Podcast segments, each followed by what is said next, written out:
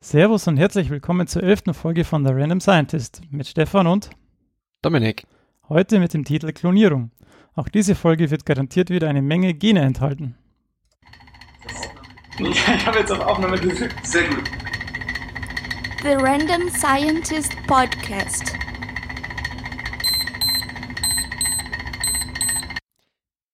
In der heutigen Folge beschäftigen wir uns mit Klonierung, verstrahlten Mäusen und echten Liebestötern sowie am Ende dem Nobelpreisträger Otto Wallach. Ja, Dominik, wie geht's Ja. dir denn? Machen wir wieder Äh, unsere- mir geht's gut. ist immer so blöd, wenn ich weiß, dass du mich das fragen wirst. Das ist richtig, weil wir, wir sind ja vorbereitet. Wir sind ja vorbereitet. Äh, top. Kaffee ist schon leer, wir sind top vorbereitet. Ich habe das Bier, aber ich Ähm, habe kein Bier. Verdammt. Mein Name schreibt übrigens immer noch mit C, Stefan. Ähm, Autokorrekt, autokorrekt.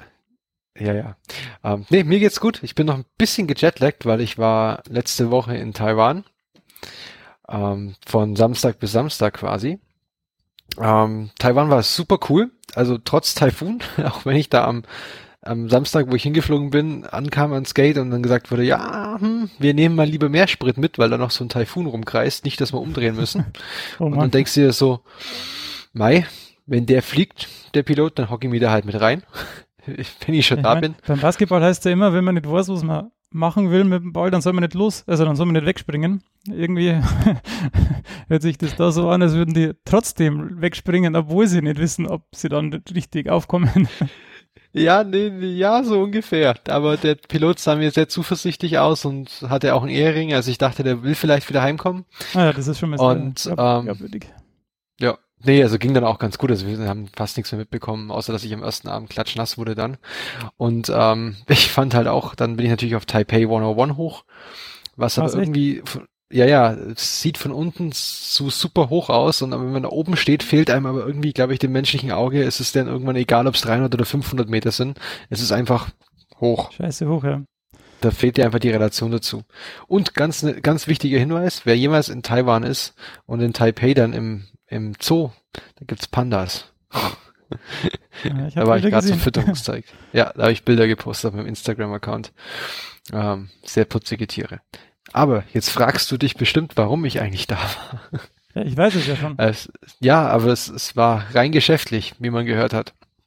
Bis jetzt. Ähm, ich war auf der HUPO-Konferenz. Das ist die Human Proteome Organization. Also das ist quasi eine ähm, Konferenz oder eine Organisation an Wissenschaftlern, die sich halt rum um das Proteom darum beschäftigt, um die Auswirkungen in Medizin, in die Erforschung, ein bisschen Technik, also sind eher biologielastig, die Konferenz. Und ähm, da ist gerade jetzt, ähm, so, so kurz, gebe ich einen kurzen Zusammenabriss, was da so passiert ist, was mir halt hängen geblieben ist aus, aus der Konferenz, außer den Pandas. Ähm, naja, so vor zwei Jahren gab es so zwei Paper, ähm, eins aus, ähm, aus München und eins aus ähm, von der John Hopkins Universität, die halt das humane Proteom geclaimed haben, dass sie das jetzt identifiziert haben oder dass sie zu, keine Ahnung, 87, 90 Prozent jetzt wissen, was los ist. Und jetzt ist, aber jetzt haben wir die Daten reanalysiert und dann ein bisschen genauer reingeschaut und man stellt da doch fest, naja, so genau wissen wir es dann doch nicht. Immer noch nicht, was drin ist, weil halt einfach verschiedene Probleme noch auftauchen. Und was jetzt halt eher so der Trend ist, vor, also vor ein paar Jahren gab es, war es so der große Kampf zwischen, ich werfe jetzt einfach mal in den Raum die Techniken, so RNA Sequencing, also Transkriptomanalyse und Proteomics. Die liefen so ein bisschen gegeneinander.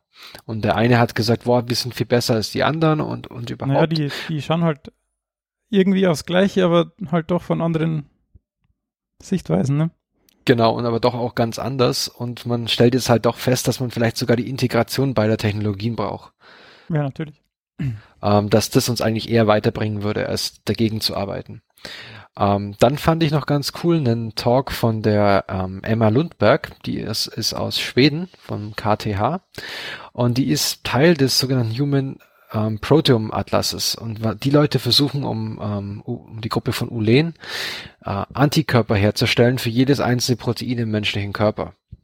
Und das ist jetzt schon mal ein großes große Aufgabe, aber was die Gruppe um die ähm, Emma Lundberg macht, die versucht den Human Tissue Atlas zu bauen. Das heißt, die nimmt Tissue Slices oder Sektionen von, von Geweben und schmeißt die äh, Antikörper drauf und kann dadurch quasi eine Mappe oder eine Karte erstellen, wo diese Proteine denn auch lokalisiert sind.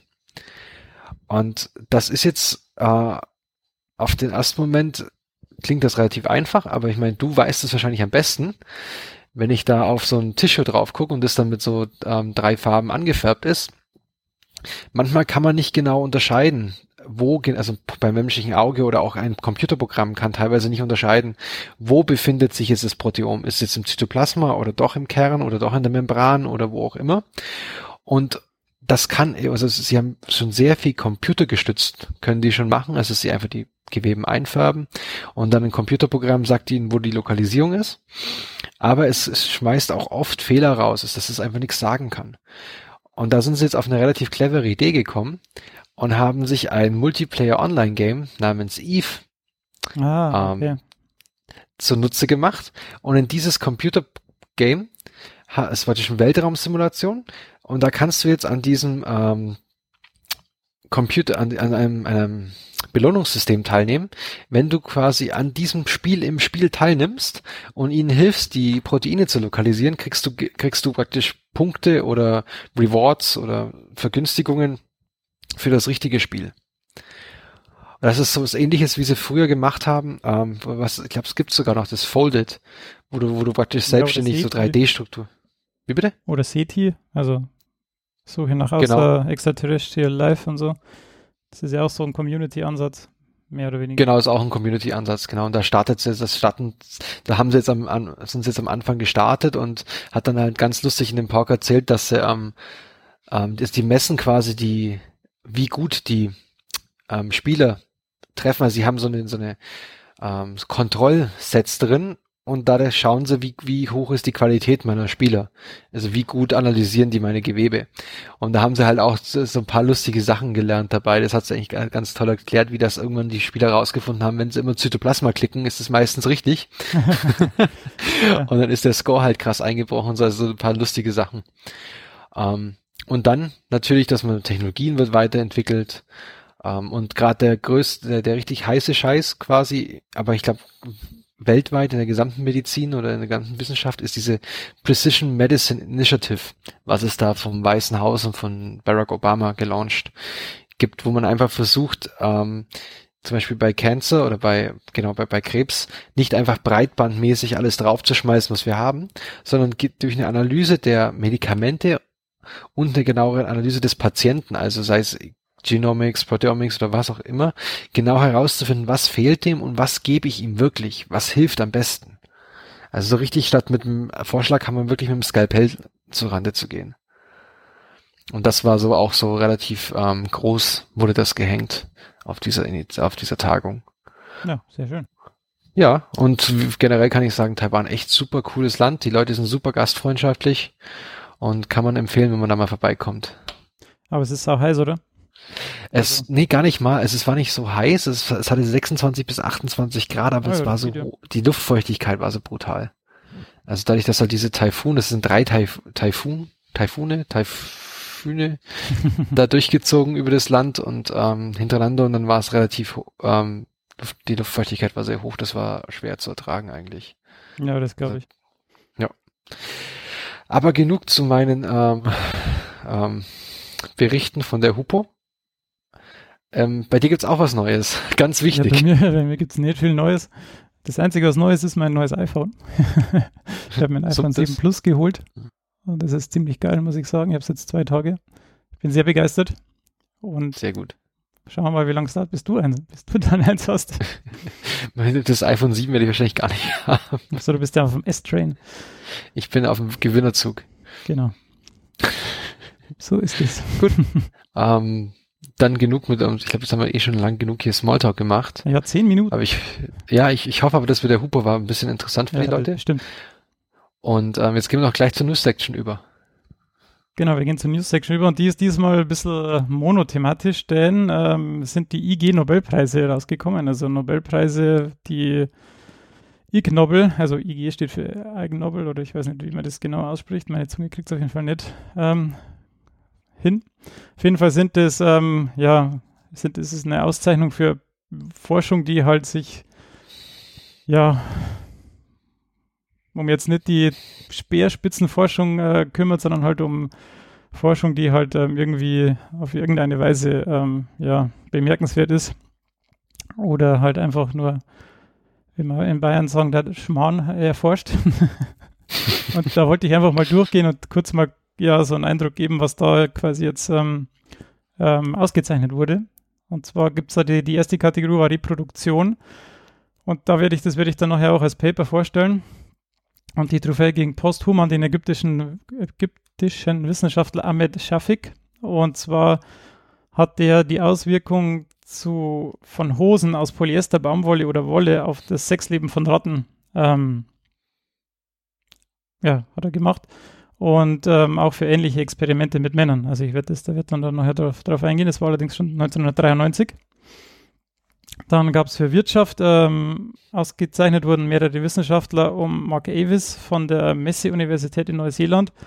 Und sie haben die empfundenen Persönlichkeiten von Steinen aus einer Verkaufs- und Marketingperspektive untersucht. Ähm, keine Ahnung, was da der Nutzen davon ist. Von Steinen? Von Steinen, ja. Okay. Genau.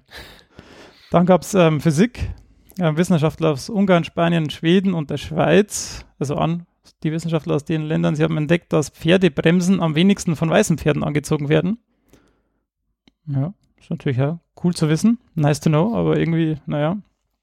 Dann das nächste Paper ist sehr cool, weil der Autor heißt Helmchen.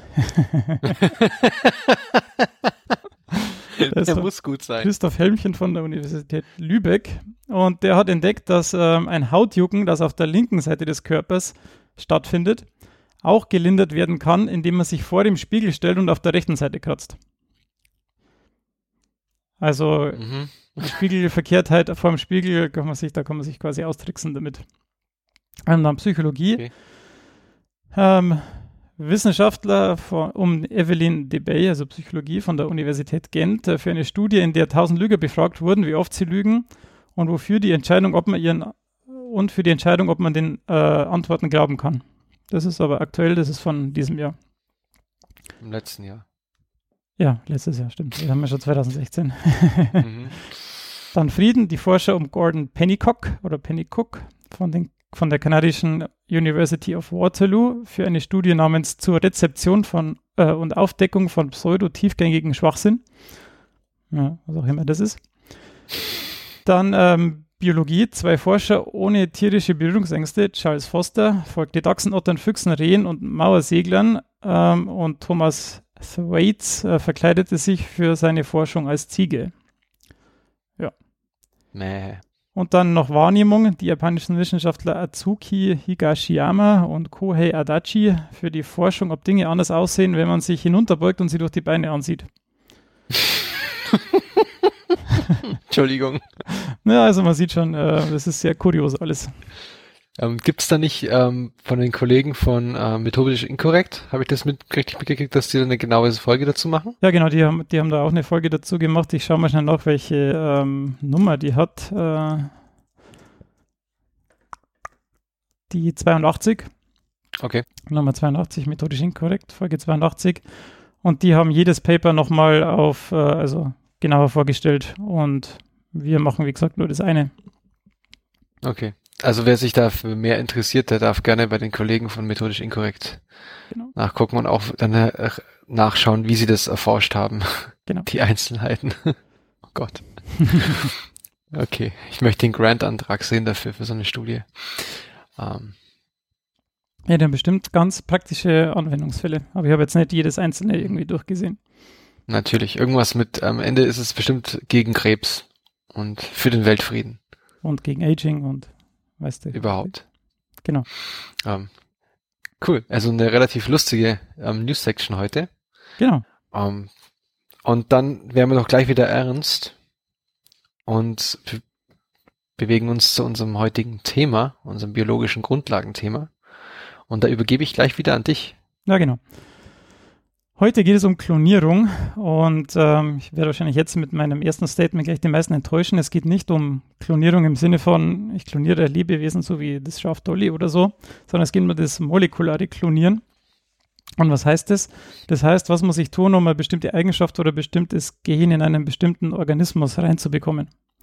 Ähm, jetzt, wo ich das vorlese oder wo ich das gesagt habe, ähm, ich habe das Feedback gekriegt, dass ich oft zu schnell rede, aber ja, ich weiß nicht, wenn ich dann im Thema drin bin, dann ist es sehr schwer, äh, sich da dann an die, also dass die Sprechgeschwindigkeit sich dann, dass man die verlangsamt. Also, früher wurde die Gentechnik bzw. die Klonierung so gemacht, dass wenn man eine bestimmte Eigenschaft in andere Lebewesen reinmacht, dass man hat man, das war dann einfach Züchtung. Und da ist ganz äh, ja, wichtig, sind die Mendelschen, äh, ist die Mendelsche Vererbungslehre und da gibt es ähm, drei Regeln. Und zwar sind die benannt nach Gregor Mendel und die wurden 1866 schon publiziert und der war in einem Kloster und der hat sein, alle seine Versuche mit Erbsen gemacht. Aber Erbsen ist es so, die haben ein Gen offensichtlich, ähm, das für die ähm, Farbe der Blüten kodiert. Also es gibt ein Gen Blütenweiß, ein Gen Blütenrot und fertig. Also zwei Genvarianten und dann ist es fertig. Und hier ist es wichtig, ich muss jetzt ein paar Begriffe definieren. Ähm, und zwar ist es so, dass ähm, da gibt es den Begriff des Allels. Und das sind Varianten eines Gens am selben Lokus auf homologen Chromosomen. Das heißt, jeder Mensch hat ja zwei Chromosomen. Und wenn ein Gen an einer Stelle an dem bestimmten Chromosom vorkommt, und da gibt es zwei Varianten von, also wie jetzt hier einmal rot und einmal weiß, dann nennt man das ein Allel. Dann, ähm, wenn die beiden identisch sind, dann nennt, man das Homozygot. Das heißt, zwei gleiche Gene auf den zwei Chromosomen, dann ist es Homozygot. Und wenn sie unterschiedlich sind, dann sind sie Heterozygot. Das heißt, Heterozygot wäre eine Pflanze, wenn sie einmal rot und einmal weiß hat. Was schreibst du mir da?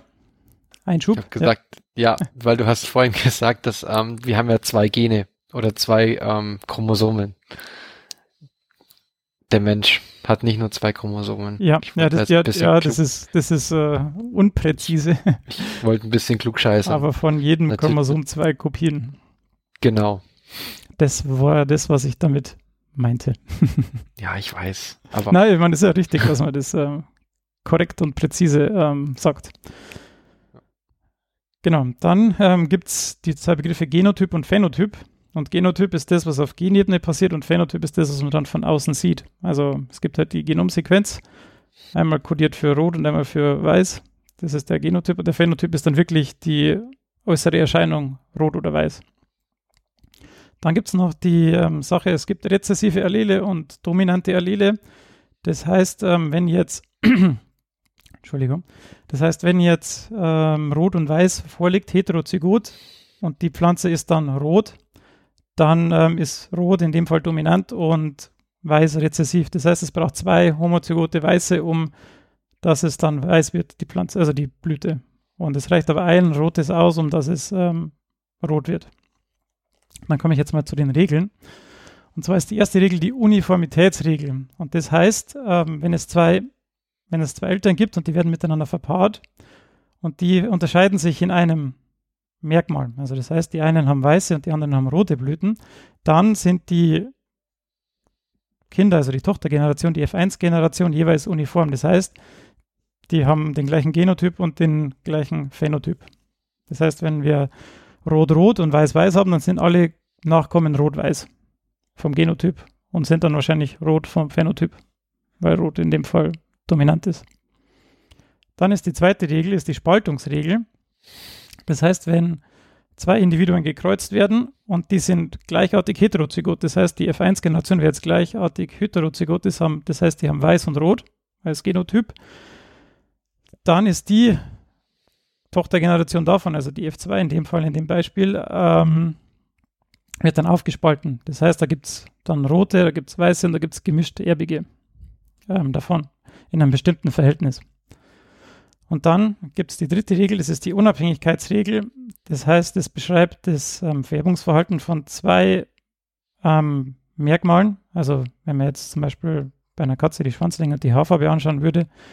Und ähm, die beiden Merkmale werden unabhängig voneinander vererbt. Später hat man noch festgestellt, dass das nur gilt, ähm, wenn die beiden Merkmale wirklich auf unterschiedlichen Chromosomen liegen. Denn wenn sie auf dem gleichen Chromosom liegen, dann, also es kommt zum Crossing Over, ähm, dann werden die natürlich miteinander vererbt, ähm, weil das Chromosom ja nicht aufgebrochen wird während der in der Keimbahn. Genau. Jetzt hat das hat er alles, Hm? Entschuldigung, aber das hat er alles, also muss man nur kurz klar machen, das hat er wirklich alles nur an, an also er hat keiner, der hatte keine Ahnung von Genetik damals, nichts, keinerlei, der hat einfach das nur beobachtet. ja, der hatte halt Also Zeit. Ja, das, das auch, weil er war ja Mönch, hat ja nichts zu tun den ganzen Tag. Ähm, Da auszubeten. aber, ja, aber ich, ich finde halt trotzdem cool, dass man solche Grund, das ist deswegen, äh, sorry, dass ich dir gerade so reinfahre, ich finde halt einfach cool, das mal zu erwähnen, dass man halt wirklich auch gute Wissenschaft oder bahnbrechende Wissenschaft machen kann, ohne diesen ganzen technischen Firlefanz, den wir heutzutage haben. Einfach nur, wenn man mal sich hinsetzt und nachdenkt über das, was man beobachtet. Und Geht heutzutage genau natürlich beobachtet. nicht mehr so gut. Genau, genau beobachtet. Ja, ja, heute muss man halt ein bisschen genauer hinschauen. Das heißt mit anderen Methoden und Mikroskopen und so Zeug, aber wenn man das hat, dann ja, nachdenken und beobachten hat noch nie geschadet. Gut, ähm, dann, ähm, wir sind bei der Züchtung noch. Ähm, und früher oder dann auch später, das ist ja ein blöder, blödes, blöder Ausdruck, aber also jetzt noch nicht aktuell, sondern dann halt im Laufe der Zeit, ähm, hat man versucht, die Züchtung natürlich auch zu beschleunigen. Das heißt, man hat äh, irgendwie mutagene Substanzen äh, eingesetzt oder versucht ja dadurch eben die Mutationsrate und die Züchtung zu beschleunigen, dass man eben schneller zu Genvarianten kommt und eben das alles beschleunigt. Und jetzt in der die moderne Gentechnik kann man sagen, die beginnt ähm, 1971 ungefähr um den Zeitraum und die mit moderne Methode des Züchtens oder des ja, Verbesserns von Lebewesen, sage jetzt mal in Anführungszeichen, beginnt dann mit der Klonierung eben.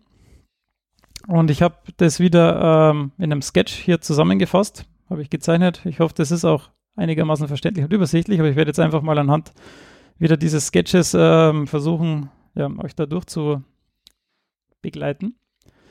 Und zwar ist der erste Schritt Restriktion und Ligation. Ähm, das geht am Anfang los mit dem GOI. Was ist denn bei dir da hinten los? Das war ein Hund. Seit wann hast du Hunde? Ich habe keinen Hund, meine Schwägerin hat einen Hund. das ist Egal. Wir könnten ihm, nein, egal. also, ähm, wenn wir jetzt links oben schauen, da gibt es das Gene of Interest, das heißt hier doppelsträngige DNA in schwarz. Und das Erste, was wir wollen, ist, dass wir natürlich viel davon haben wollen. Das heißt, ähm, wir haben das Gen vorliegen in einem Plasmid oder irgendwo halt in, ja, in der Probe irgendwie vorliegen. Das heißt, wir machen eine PCR. Hint, hint, letzte Folge wird die PCR erklärt, also wer die noch nicht gehört hat, jetzt ist die Chance dazu. Ähm, das heißt, wir machen eine Amplifikation und dann ähm, ja, kriegen wir viel von dem Gen. Dann gibt es ähm, auf der anderen Seite des Plasmid, das ist der Teil, wo wir dann das Gen hineinbringen wollen als Transportvehikel, sagen wir jetzt mal. Und das Plasmid ähm, hat verschiedene, ich nenne es jetzt mal Charakteristika oder verschiedene Bestandteile. Das ist einfach ein ringförmiges äh, DNA-Molekül. Und was ich jetzt da als MCS hingeschrieben habe, das ist die Multiple Cloning Site. Ähm, das ist ein bestimmter Bereich und in diesem Bereich gibt es verschiedene Schnittstellen für Restriktionsenzyme.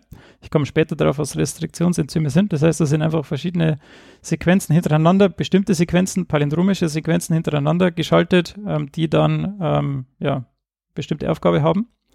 Dann gibt es ORI, das ist der Origin of Replication, das heißt, das ist der Teil, der dazu führt, dass das sich auch also bei der Zellteilung, bei der, ja, bei der Zellteilung, dass es auch vervielfältigt wird. Dann auf der rechten Seite steht AMP, das ist eine Ampicillinresistenz, also typischerweise hat man eben eine Antibiotikaresistenz, Antibiotikumsresistenz auf so einem Plasmid, dass man später eben selektieren kann nach dieser Antibiotikumsresistenz. Das heißt, man gibt auf das Medium für die Bakterien später ein Antibiotikum mit zu und alle die, die den Vektor aufgenommen haben, die können überleben und alle anderen sterben einfach. Es ist eine Selektion.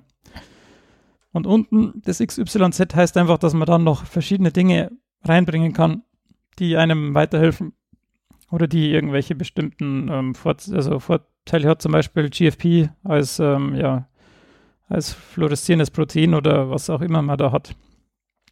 Das heißt, man hat jetzt diese amplifizierten PCR-Produkte von dem Gene of Interest und das Plasmid und irgendwie muss jetzt das Gene of Interest in das Plasmid rein, um dass man damit weiterarbeiten kann. Deshalb gibt es ähm, molekulare Scheren, die nennt man Restriktionsenzyme und man muss beide damit verdauen. Restriktionsenzyme kommen aus Bakterien, denn das, die kommen im bakteriellen Immunsystem vor. Denn ähm, diese Restriktionsenzyme schneiden palindromische Sequenzen. Palindromische Sequenzen sind die, die von vorne und hinten gelesen eben die gleiche Sequenz ergeben. Ähm, diese Sequenzen werden von dem Bakterium selbst methyliert. Und das heißt, wenn irgendein Eindringling kommt, ein Virus in dem, im meisten Fall, und der hat die Sequenz, dann wird die Sequ das Genom an der Stelle geschnitten und die DNA ist kaputt und der Feind ist abgewehrt, aber die eigene DNA bleibt heil. Das kann man sich jetzt hier zunutze machen, denn die DNA, die wir haben, ist nicht methyliert und man generiert dann im Optimalfall ähm, sogenannte Sticky Ends. Das heißt, das PCR-Produkt wird auf beiden Seiten geschnitten und der eine Strang von der doppelsträngigen DNA ist ein bisschen länger als der andere. Das heißt, man kann die wie so ein Lego-Baustein irgendwie zusammenklicken. So kann man sich das vorstellen. Und in der Multiple Cloning Site sind eben verschiedene palindromische Sequenzen für verschiedene Bakterien, also von verschiedenen Bakterien ähm, hintereinander. Das heißt, man kann eben verschiedene Restriktionsenzyme benutzen und weil die dürfen nämlich auch nicht in dem Plasmid vorkommen, zufällig, weil sonst schneidet man das Plasmid auf einer anderen Stelle und das wäre natürlich blöd. Und so kann man auch verschiedene Sachen hintereinander dann einfach da rein basteln. Wie man das, das ist einfach so ein Baukastenprinzip. Man schneidet zum Beispiel mit Eco R1, das wäre jetzt das aus E. coli, oder BAMH1, das ist aus einem anderen Bakterium. Da gibt es verschiedenste Restriktionsenzyme, die verschiedenste Sequenzen haben. Und dann kann man da eben ja, das PCR-Produkt und das Plasmid schneiden und die dann am Ende zusammengeben und zusammen ligieren. Da gibt es dann wieder ein Enzym, das eben die beiden Stränge dann verbindet. Und wenn man Glück hat, dann hat man ähm, ja, wieder ein ringförmiges ganzes DNA-Molekül am Ende und das Gene of Interest ist dann im Plasmid drin. Dominik? Ja, Habe ich, ich was vergessen? Habe ich was vergessen? äh, nee, glaube ich nicht. Du bist nee. nicht so der Molekularbiologie, gell? Ähm, ich erinnere, ich, bei mir kommen gerade so sentimentale Erinnerungen hoch, wie lange ich das, wie lange das her ist, dass ich das gemacht habe. Und dann kommen so Erinnerungen hoch, wie so äh, kaltkompetente, elektrokompetente. Ja, das, kommt, das kommt jetzt. Ja.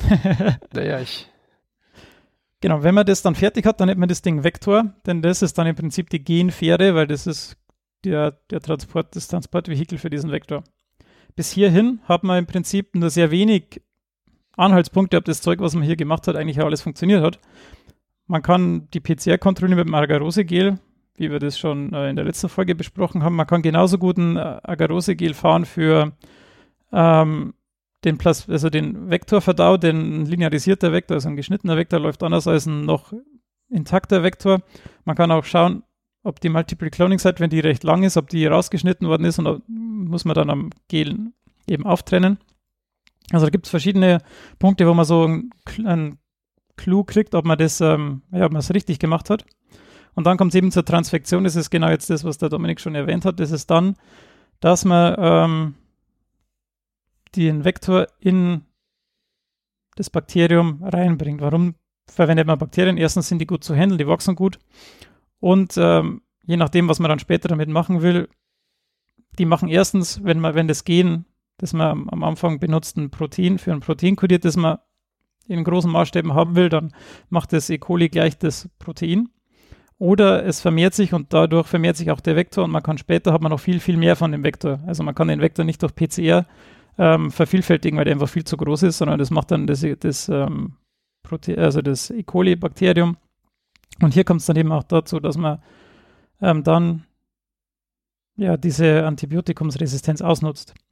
Wie kommt jetzt ähm, der Vektor in das Bakterium? Da gibt es verschiedene Wege. Man braucht kompetente Bakterien, die sind verschieden vorbehandelt, dass sie eben schon so leichte Löcher in, den, ähm, in der Membran haben ähm, oder ähnliches. Oft, oft, ist es so, dass man die eben durch einen Heatshock, also durch einen Hitzeschock ähm, transfiziert. Das heißt, man gibt DNA zu den Bakterien, heizt die dann auf auf 42 Grad und dann beim Abkühlen geht die DNA eben in die ähm, E. coli-Bakterien. Und dann kann man sie auf einer Agerplatte ausstreichen und über Nacht wachsen lassen. Und dann sieht man am nächsten Tag, ob was gewachsen ist oder nicht. Das ist oft schwierig. Also oft, also es gibt Fälle, wenn man das öfter macht, da funktioniert diese Prozedur in zwei Tagen und alles ist super und alles ist toll und es funktioniert. Es gibt aber auch Fälle, in denen man drei bis vier Wochen mal dran rumdoktert, weil die PCR vielleicht nicht funktioniert, weil die Ligation nicht funktioniert, weil es ein bestimmter, ja, weil das, das Restriktionsenzym vielleicht nicht funktioniert. Es gibt verschiedene Pitfalls, die man hier, oder Kliffen, die man hier umschiffen kann oder muss. Und dann, äh, ja. Genau, am Ende hat man dann die E. colis auf der Platte und man kann sich dann eins picken und eine Flüssigkultur anlegen und dann wird eben, wächst eben das E. coli und das äh, Plasmid vermehrt sich schön oder der Vektor und am Ende kann man dann viel von dem Vektor isolieren und kann dann weitere Experimente machen, das in andere Lebewesen, in Säugerzellen transfizieren äh, oder eben in Pflanzen. Oder man kann eben das dann in zwei, drei Litern ähm, animpfen von Medium und dann äh, das Protein exprimieren. Das ist dann eher an Dominik seine, seine Domäne. nee, nee, ich analysiere die nur. Ich exprimiere nichts. Ja, ja, aber du, ja. Um es zu analysieren, musste er auch erst einmal viel davon machen. Na, ja, ja, gut, ja, gut. Okay. Ja, wie auch immer. oder man kann andere Experimente machen, irgendwie Interaktionsstudien, Chip-Experimente oder mhm. Yeast-to-Hybrids, wie auch immer, was man alles damit machen will. Oder Aktivitätsessays, wie auch immer. Genau. Das ist im Prinzip das, was man so am Anfang jeder Doktorarbeit oder so, so klonier mal und dann, äh, wenn man das dann gemacht hat, dann kann man mit dem richtigen, mit dem richtigen Scheiß anfangen. Nicht am Anfang von jeder Doktorarbeit. Ja, du bist immer anders. ich bin immer anders. Oder sagen wir mal, nicht, nicht, nicht, am Anfang, sondern am Anfang vieler biologischer Doktorarbeiten steht erstmal ähm, ein Klonierungsschritt. Man macht irgendein Konstrukt. Ich habe sie vor ein Gerät gesetzt und gesagt, da mach mal. Ja, genau. Hier ist Read the uh, fucking manual, da mach mal. Genau, genau, you're holding it wrong.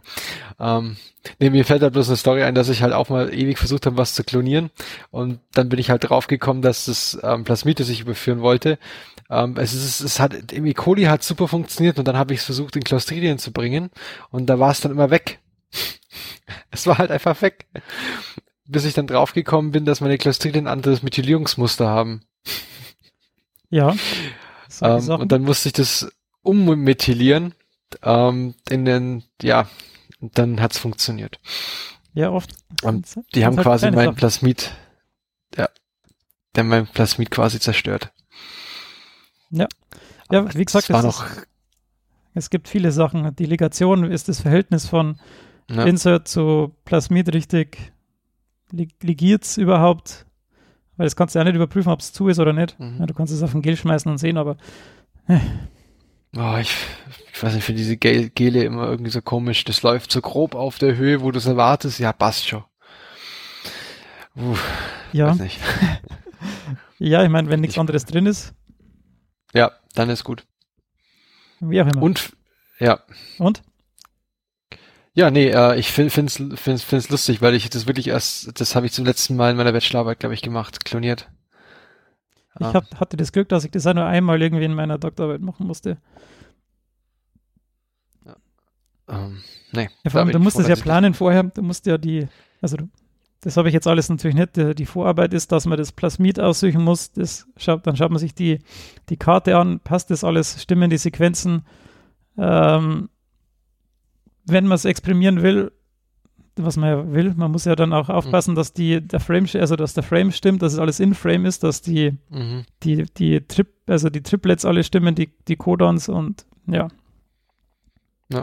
dass du keine Mutationen drin hast. Das ist immer das, was, glaube ich, viele vergessen, immer das Ding danach nochmal sequenzieren ja, zu ja, lassen. Ja, stimmt, genau. Das habe ich, das ich jetzt auch vergessen. Genau. Die Kontrolle ist natürlich, wenn man dann das isoliert hat, das Plasmid und damit weitermachen will, erstmal wieder erst auseinanderschneiden, zu schauen, zum Schauen, ist es noch das, was man reingebracht hat, auf dem Gel auftragen und dann natürlich sequenzieren, ob auch alle Basen noch die gleichen sind und ob dann am Ende das Protein so rauskommt, wie man es reingesteckt hat. Ja, wie gesagt, weil du hast, das war eigentlich ein ganz cooler coole, ähm, Anschnitt vorhin. Ich habe letztens das gehabt, ich habe bei einem Kunden von uns, der hat das, ähm, hat ein Protein exprimiert, hat es bei mir in die, ähm, in die Messung gegeben. Ich habe ihm eine intakte Masse gesagt von dem Protein, die halt so ein bisschen abgewichen, also grob 200 ähm, Dalton abgewichen ist von dem, was er eigentlich exprimieren wollte. Und dann sind wir halt draufgekommen, dass er halt eine Mutation drin hat und dass halt einfach ein Alanin gegen was anderes ausgetauscht wurde und dass das Ding auf einmal schwupps schwerer ist. Aber er hat es ah, halt irgendwie seit drei Jahren in Kultur. Das Scheiße. Ja klar, ich meine, wenn du das drei Jahre in Kultur hast, dass sich da mal was mutiert, Das ist ja. Und dann war so meine Frage, wann habt ihr das denn zum letzten Mal ähm, sequenziert? Und dann guckt er mich mit großen Augen an. Wie? Hm. ja. Nee, man muss, nur kurzer Hinweis auch zu unserer PCR-Folge nochmal. Ähm, das ist, man hat die gleichen Probleme halt, wenn man E. coli exprimiert, wie man auch mit den E. coli, ähm, also mit, mit bakteriellen DNA-Polymerasen hat. Es sind halt fehleranfälliger als humane oder von höheren Organismen. Das heißt natürlich, wenn ich eine Kolonie oder wenn ich, wenn ich lange so ein Plasmid in Kultur halte und immer wieder neu transfiziere und alles, kann es einfach durch die Replikation in E. coli ähm, dadurch passieren, dass es, dass Fehler reinkommen. Deswegen Kontrolle.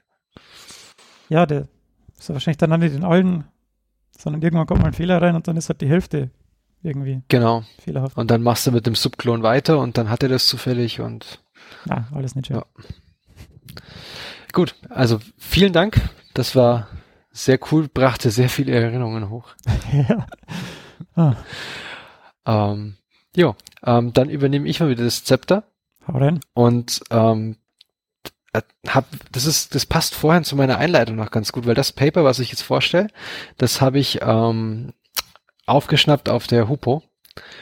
Und zwar, das nennt sich ähm, Chronic Low, Low Dose Rate Ioni Ionizing Radiation Affects the Hippocampal Phosphoproteome in the ApoE Alzheimer Mouse Model. Ähm, das ist ein Paper, vom der erste Autor ist der Herr Stefan Kempf. Muss ich sagen, den kenne ich sogar, der hat mit mir, hat mit mir Master studiert.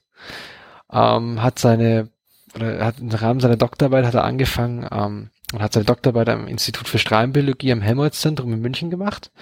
In der, bei der Säule Tapio, Entschuldigung für die falsche Aussprache des Namens, in der Radiation Proteomics und ist jetzt gerade Postdoc im Department of Biochemistry and Molecular Biology in Odense in Dänemark beim Martin Larsen. Und Martin Larsen ist im Bereich der Proteomik relativ bekannt, da es ein, ein Mensch ist, der sich sehr, sehr krass den PTMs verschrieben hat, also den posttranslationalen Modifikationen, Phosphorylierungen, Acetylierungen oder Glykosylierungen aller Art.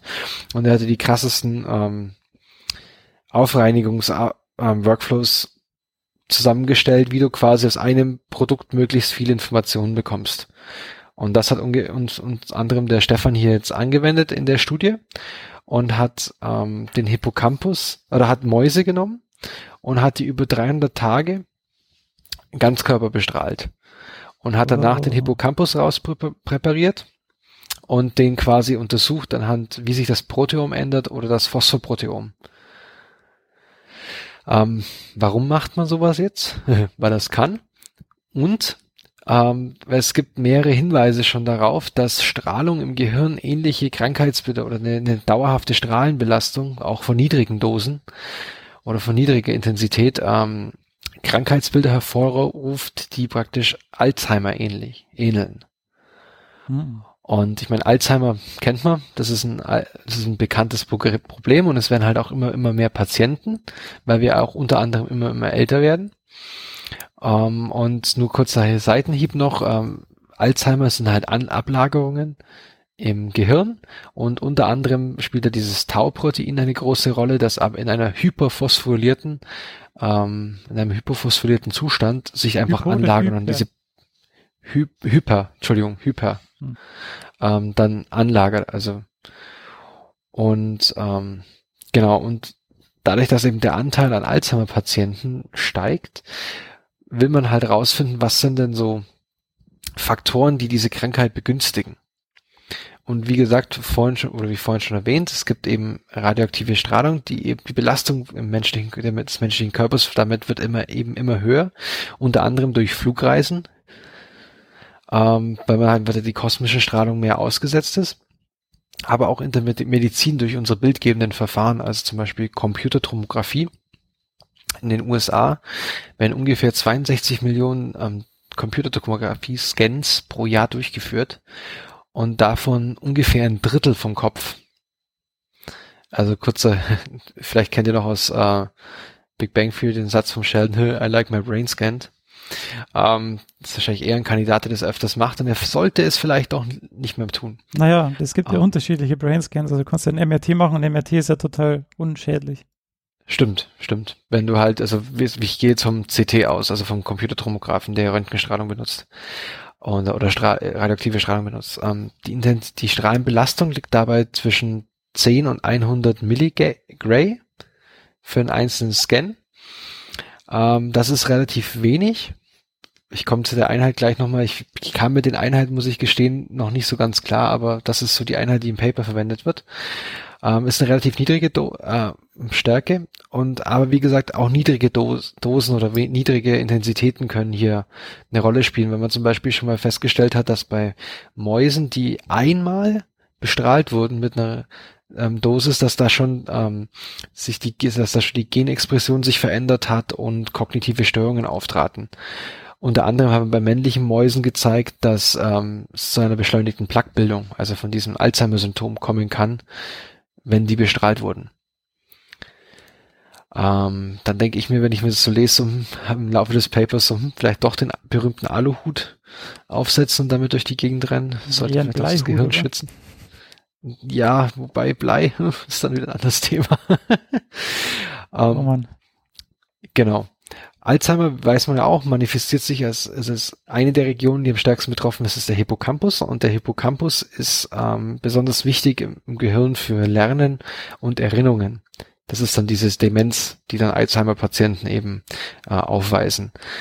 Und, und unter anderem, was auch davon betroffen ist, ist die äh, adulte Neurogenese, also praktisch die neu, äh, wie sagt man, die neue Synthese in Neubildung. Anführungszeichen von Neuronen, die ständig, also den neuronalen Stammzellen im Gehirn, die ständig stattfindet, die und durch lebenslanges Lernen eben immer wieder neu trainiert wird und unser Gehirn verbindet sich immer, immer neu, wenn man immer wieder neue Schwerpunkte setzt. Gibt es da denn so viele Zellen, die neu entstehen? Also, weil man heißt, man, man, man hört ja immer, dass es eigentlich das Hirn dann irgendwann mal fertig ist und genau das ist eben, glaube ich, das, was sie gerade so überwerfen diese Anmutung. Also sie glauben schon, dass immer noch relativ viele neue Zellen entstehen. Also ich habe jetzt leider keine genauen Zahlen hier gefunden, aber er konnte es zumindest, er hat es in einem seiner Essays gemessen, sogar, ob die Neuro, adulte Neurogenese ähm, betroffen wurde. Ah, okay. Also diese, diese Annahme, dass das Gehirn irgendwann ausgewachsen ist, die trifft, glaube ich, nicht mehr ganz zu.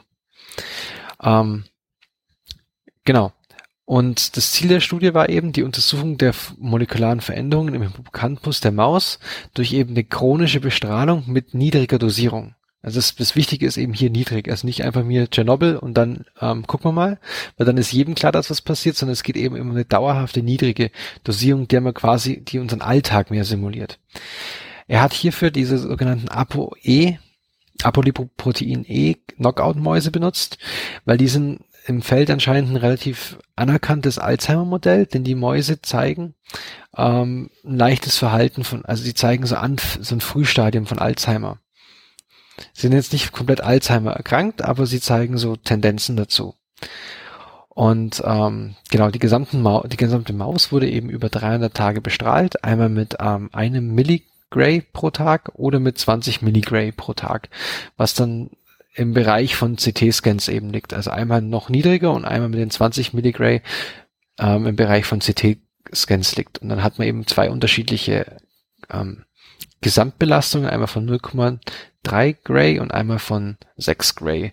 Also einmal hoch, also haben wir einmal die Kontrolle, einmal ganz niedrig mit 0,3 und einmal höher mit 20, äh, mit 6 Gray. Also das wäre dann das ähm, Äquivalent von 300 CT-Scans in 300 Tagen wäre es, glaube ich, wenn wären 100 CT-Scans in 300 Tagen ungefähr. Also irgendwo dazwischen, in dem Bereich bewegen okay. wir uns ungefähr. Mhm. Ich habe jetzt versucht natürlich, weil ich ja, ähm, wir haben ja hier einen Bildungsauftrag, ähm, herauszufinden, was denn so die alltägliche Strahlenbelastung ist, der wir ausgesetzt sind durch ähm, einfach durch die Umgebungsstrahlung oder durch eine Flugreise. Und da ist jetzt das Problem, ähm, bin ich irgendwie so eine Sackgasse gerannt, weil es dann kommen dann kommen sie nämlich daher mit Gray als Einheit und einmal mit Sievert. Und beides ja, ist, ist, ist, basieren auf SI-Einheiten, es sind jeweils Joule pro Kritogramm. Nur man kann sie nicht synonym verwenden, weil nämlich Sievert anscheinend noch berücksichtigt, wie stark denn die Wirkung der Strahlung ist. Also das macht einen Unterschied, ob es Gammastrahlung ist oder Beta-Strahlung. Kommt da noch so ein Wichtung, Gewichtungsfaktor quasi mit rein. Deswegen habe ich jetzt da Abstand davon genommen, da irgendwelche Zahlen in den Raum zu werfen. Ich habe mich jetzt da an, nur an das gehalten, was im Paper steht und jetzt einfach mal im Bereich von CT-Scans CT gearbeitet. Ich glaube, das, das reicht. Ja, das war, war bei mir auch immer schon. Wir haben ja immer diese, also ich habe Gott sei Dank nie radioaktiv arbeiten müssen, aber wir hatten ja auch immer die Radioaktivitätssicherheitseinweisung einmal im mhm. Jahr. Und da waren dann auch immer, wurde wild mit Strahlendosen um sich geworfen, aber da gibt es auch dann auch noch drei verschiedene. Also die, die Grey gibt es, dann die Sievert und dann gibt es noch irgendwas. Und das ist ziemlich ja, kompliziert. Das ist ich weiß nicht, da gab es noch eine ganz, eine, eine ganz alte Einheit gibt's noch, die seit irgendwie nicht mehr verwendet wird, wird und so, aber das ist irgendwie, ja, war dann Vogelwild und da wollte ich jetzt hier auch nichts Falsches sagen, deswegen habe ich es einfach sein lassen. Ähm, genau, was dann eben gemacht wurde, eine quantitative Proteomanalyse, das heißt, er hat die, er hat Proteine identifiziert, ich glaube so zwischen dreieinhalb und viertausend Stück, von denen er dann 2000 quantifizieren konnte und eben hat noch einen starken Fokus auf die posttranslationalen Modifikationen gelegt, wie Phosphorylierung und Glycosylierung. Und bei den Ergebnissen sieht es jetzt so aus, dass eben diese ähm, Bestrahlung, diese chronische, keinen Einfluss auf das Proteom generell hat. Also es ist halt dass die reinen Proteine, die anwesend waren und die Menge davon war unbeeinträchtigt. Ähm, es gab, glaube ich, nur ein unmodifiziertes Protein, das sich irgendwie bei der höchsten Strahlendosis geändert hatte, aber es hat mir jetzt nichts gesagt und es war auch, glaube ich, auch nicht näher, wurde darauf eingegangen. Ähm, und allerdings, das finde ich immer noch am interessantesten, da komme ich am Schluss noch drauf, ist, dass es gab eine dosisabhängige Veränderung auf dem Bereich des Phosphoproteom, also die Phosphorylierung, was man so ein bisschen mit dem Signalwegen in der Zelle so ein bisschen gleichsetzen kann, so und Aktivitätsstatus von ne? Proteinen. Ne? Genau. Ähm, das hat sich stark verändert. Also signifikante Veränderungen waren dabei. Und es gab auch Änderungen bei einigen Glykosylierungsmustern. Und allerdings ist auch wichtig zu erwähnen, dass sich die Konstitution der Maus dadurch nicht verändert hat. Also man hat sie nicht angesehen. Du konntest die Mäuse nicht unterscheiden, jetzt wenn du sie angeguckt hast. Weder vom Gewicht her noch von der Haarfarbe oder irgendwas. Die haben jetzt auch nicht grün geleuchtet oder so. Also ah. das war völlig, das war völlig äh, unbeeinträchtigt. Und ähm, genau, was man eben gefunden, jetzt hat er diese Signalwege, die davon beeinflusst wurden, hat er jetzt eben biologisch in Zusammenhang gesetzt und kann eben feststellen, dass am stärksten betroffene Signalwege bei den 6 Gray-Wert ähm, sind Signalwege, die zur synaptischen Plastizität ähm, beitragen und unter neuronaler Plastizität oder synaptischer Plastizität versteht man die Eigenart von Synapsen oder Nervenzellen oder, oder ganzen Hirnarealen, sich zwecks Optimierung laufender Prozesse in ihrer Anatomie und Funktion zu verändern. Also das ist das habe ich jetzt von Wiki geklaut. Ähm, also es ist eigentlich, glaube ich, genau das, was dann eben Lernen und Anpassungen im Gehirn ausmacht. Das heißt, wenn das gestört ist, würde ich annehmen, dass einfach dann die Mäuse schlechter lernen oder sich schlechter an was erinnern. Plus, man konnte noch zeigen, dass ähm, der Stoffwechsel im Gehirn beeinträchtigt war. Also er hat zum Beispiel die Acetyl-CoA-Biosynthese oder die Glykolyse waren beeinträchtigt. Ähm, Genau, und dann eben Neurofilamente, also Stützgerüste in der Zelle und ähm, unter anderem, ganz interessant fand ich auch, den sogenannten, das sogenannte CRAB-Protein. Das ist ein Main ähm, Master-Regulator von ein, ein Main, ein Main und ein rein Main-Regulator. Oh Gott, der, ist, der war jetzt echt flach, es tut mir leid. ein, ein Master Regulator von der synaptischen Plastizität ähm, der war betroffen und der ist eben auch schon in Zusammenhang mit Alzheimer gesetzt worden geworden. Also man kannte schon, wenn der dereguliert ist, dass es dann zu Alzheimer kommen kann. Das wusste man schon. Das gleiche hat er jetzt nochmal gefunden, quasi durch seine Bestrahlung. Die ganzen Effekte sind noch weniger stark ausgeprägt, wenn man ähm, sich die 0,3 Gray anschaut. Und wobei es gibt da auch schon generelle Unterschiede. Also es ist ein Unterschied, ob ich noch ganz wenig Strahlung habe oder ein bisschen mehr wenig Strahlung habe. Und genau, und sie haben eben aber keinen Einfluss, die Strahlung hatte keinen Einfluss auf den Zelltod oder auf die Neurogenese. Das war auch wichtig zu sagen. Das heißt, es hat er hat nicht irgendwie Zellen gekillt dadurch und dadurch seine Ver Ergebnisse verändert. Ja, dadurch ist wahrscheinlich ähm, die Strahlung nicht hoch genug, weil die DNA nicht beschädigt wird. Genau, das hat er zum Beispiel auch, also er hatte einen Talk gegeben über sein, oder hat einen, hat einen Vortrag zu seinem Paper. Und da wurde zum Beispiel genau das gef Wie bitte? Hast du gecheatet bei der Vorbereitung? Hast du das nicht selber Nein, gelesen, sondern hast du das alles erzählen lassen? Meinst du, ich weiß noch, was ich vor einer Woche mir angehört habe? Nein. Ähm, ähm, genau, und da wurde aber genau das gefragt, ob er, ob sie ausschließen können, dass die Mäuse mutiert sind. Und da konnte er eben sagen, ja, das können sie ausschließen, weil die, weil die Strahlenintensität dadurch dazu zu niedrig ist. Hm. Und er kommt jetzt am Ende seines Papers, kommt er zu dem, zu dem Abschluss, dass er sagt, die chronische Bestrahlung hinterlässt einen sogenannten Fußabdruck im Hippocampus auf Ebene der Phosphorylierung. Und ähm, dass eben die Veränderungen auf der Ebene gut korreliert werden konnten mit den Symptomen oder mit Signalwegen, die bei Alzheimer betroffen sind. Das heißt, er, er lehnt sich dann jetzt nicht aus dem Fenster, sondern er sagt, vermutlich könnte die chronische Bestrahlung mit niedriger Intensität einen ähm, Alzheimer beschleunigenden Effekt haben. Und ich finde jetzt, was ich jetzt immer noch total krass daran finde, ist, dass es eben, dass Signalwege betroffen sind. Und ich, aus meiner Erfahrung denke ich mir halt, naja, Signalwege und Phosphorylierung und sowas, das ist immer eine schnelle Reaktion der Zelle. mhm. Ähm, aber er beschreibt die jetzt über 300 Tage. Das heißt, ich hätte da eigentlich schon erwartet, dass irgendwas in der Proteinsynthese sich verändert.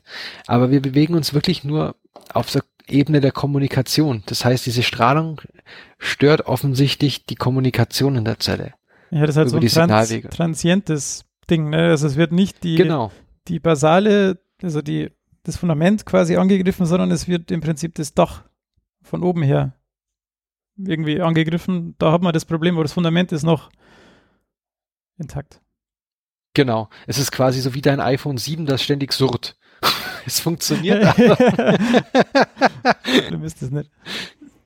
Nee, Spaß beiseite. Nee, aber das fand ich ja, wie gesagt, das fand ich total krass. Also, dass, ähm, dass du praktisch eine dauerhafte, unterschwellige Beeinflussung der Signalwege hast, die sich eben nicht auf irgendwas Größeres manifestieren. Ja, hat er dann, hat er dann untersucht, dass wenn das jetzt, also wenn diese Strahlung aufhört, wird es dann wieder besser? Ähm, das wurde er auch gefragt und hat er gemeint, konnte er nicht machen, weil er hatte nur diese Mäuse, diese Mäusekohorten zur Verfügung in dem Fall und die waren halt dann, naja, einmal tot, dann war es Also die besser. waren dann tot und dann war es besser. dann war es auf jeden Fall besser. Ähm, das heißt aber, das wäre eine gute, das hat er auch gemeint, das wäre eine gute Follow-up-Studie noch, Hm. zu sagen, gut, wir nehmen noch eine, wir bestrahlen die und schauen, ob sich das irgendwann wieder ausnivelliert. Also es gibt halt, also er zitiert in seinem Paper auch ein paar andere Paper, wo sie eben gezeigt haben, dass eine einmalige Bestrahlung mit höherer Dosis ähm, dauerhafte Schäden für, also Ja, dauerhaft die ja. Kommunikation stören kann, aber das ist ja irgendwie logisch. Ich hätte jetzt noch, also Jo. wenn bist du fertig, dann hätte ich noch zwei Kommentare. Ja, ja. Also sagen wir mal jetzt, ähm, das stimmt alles so. Das heißt, wir fliegen, es gibt da diese Eisenkerne, die dann da diese Strahlung, also Höhenstrahlung ist hauptsächlich ionisierte Eisenkerne.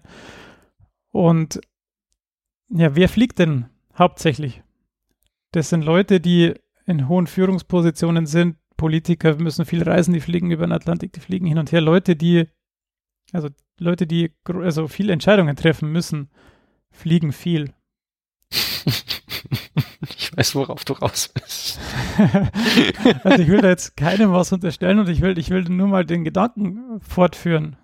Das heißt, Ja. wenn, wenn die dann solche Effekte potenziell haben, ich meine, das ist ja nur ein Mausmodell, es muss ja nicht gesagt, es ist ja nicht gesagt, dass das im, Mhm. im menschlichen Gehirn genauso ist. Wir haben viel mehr Wasser, da wird vielleicht mehr Strahlung absorbiert oder so.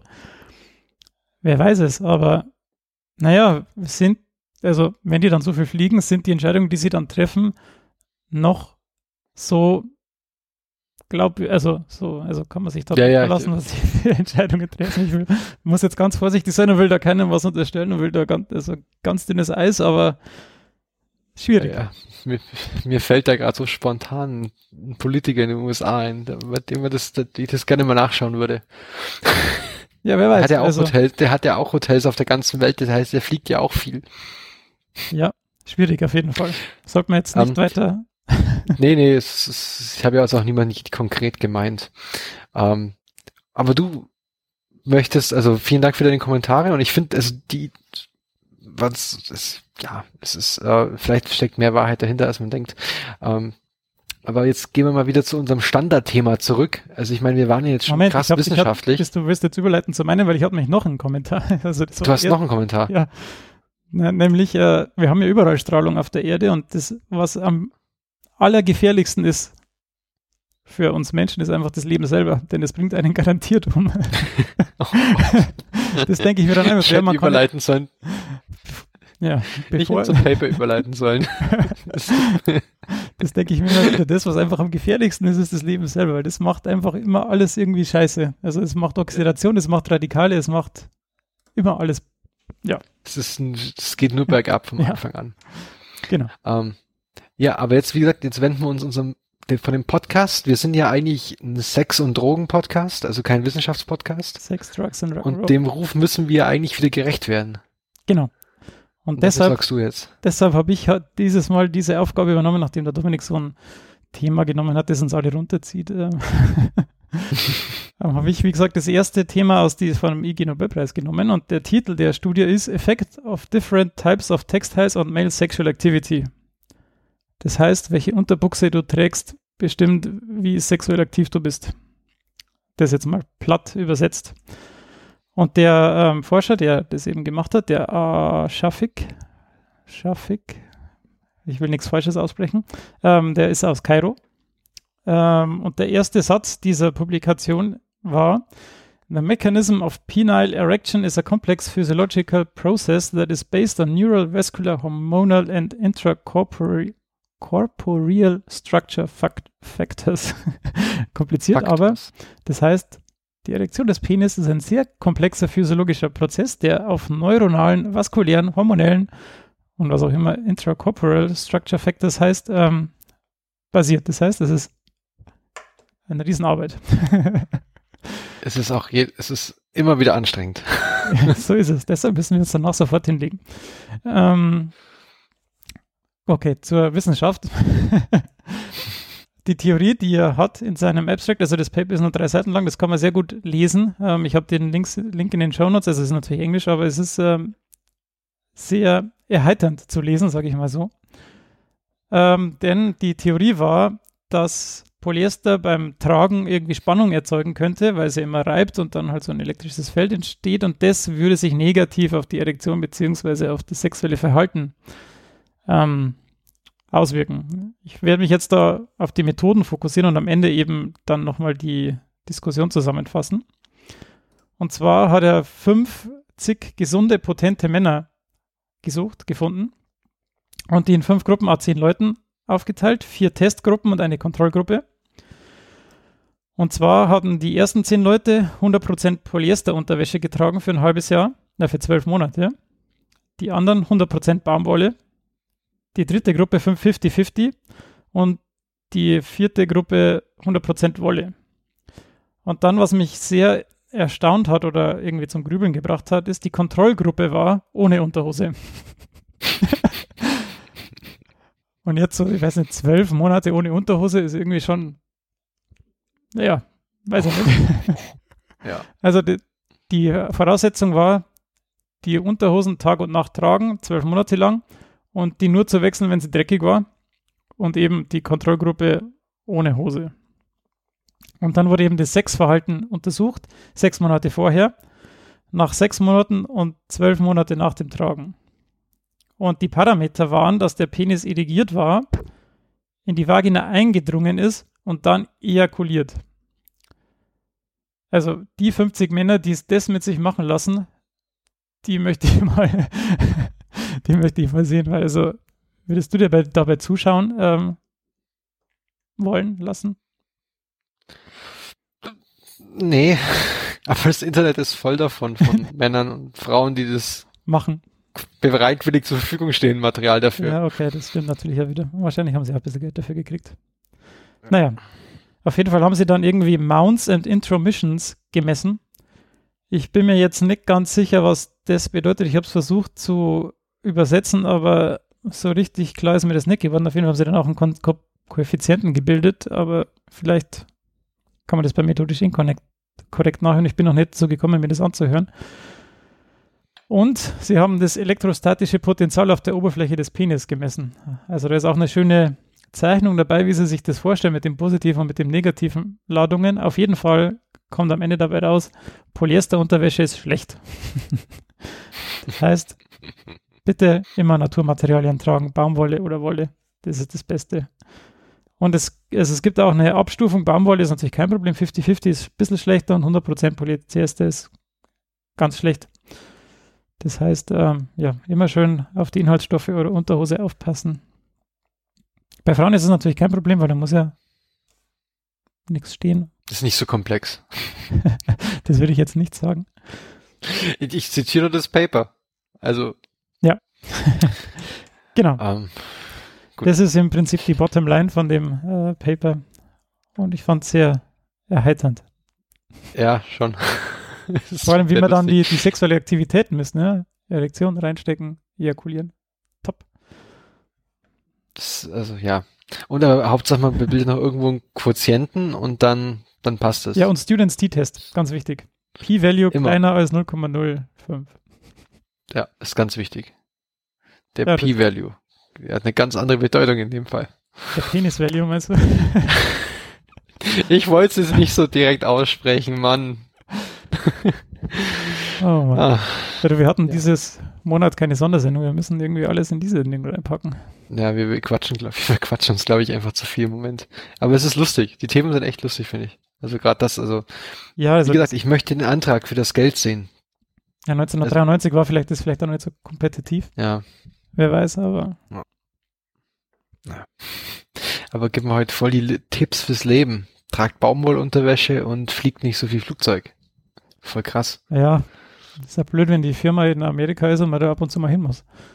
Ich nehme das nächste Mal meinen Aluhut mit. genau.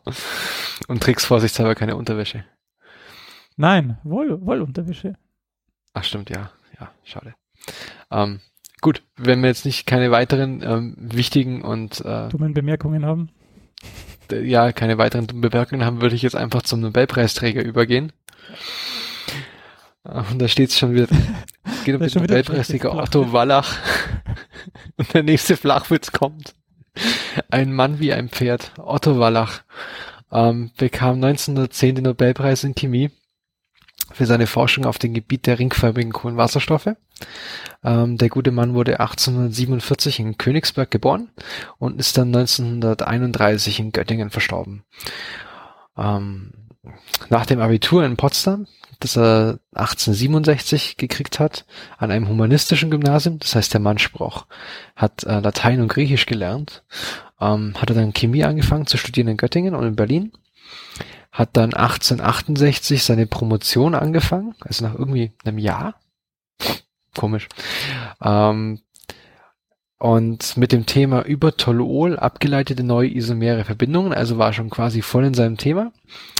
Promoviert hat er bei Hans Hübner und war ab, ab 1870 dann wissenschaftlicher Mitarbeiter bei dem Herrn Kekulé in Bonn.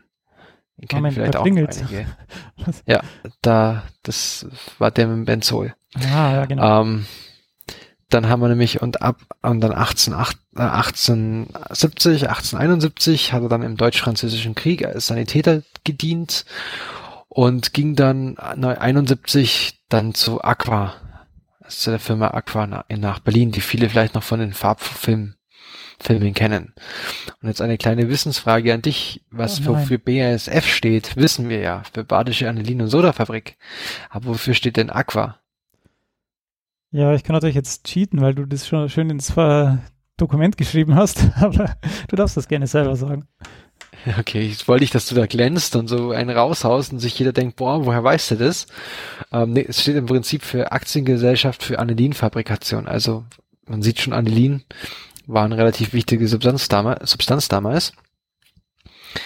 Ähm, 72 war, wurde dann wieder Mitarbeiter bei Kekulé und ab 73 war er dann Privatdozent in Bonn und Berlin, glaube ich, und Göttingen. Und ab 76 wurde er dann in Bonn ordentlicher Professor.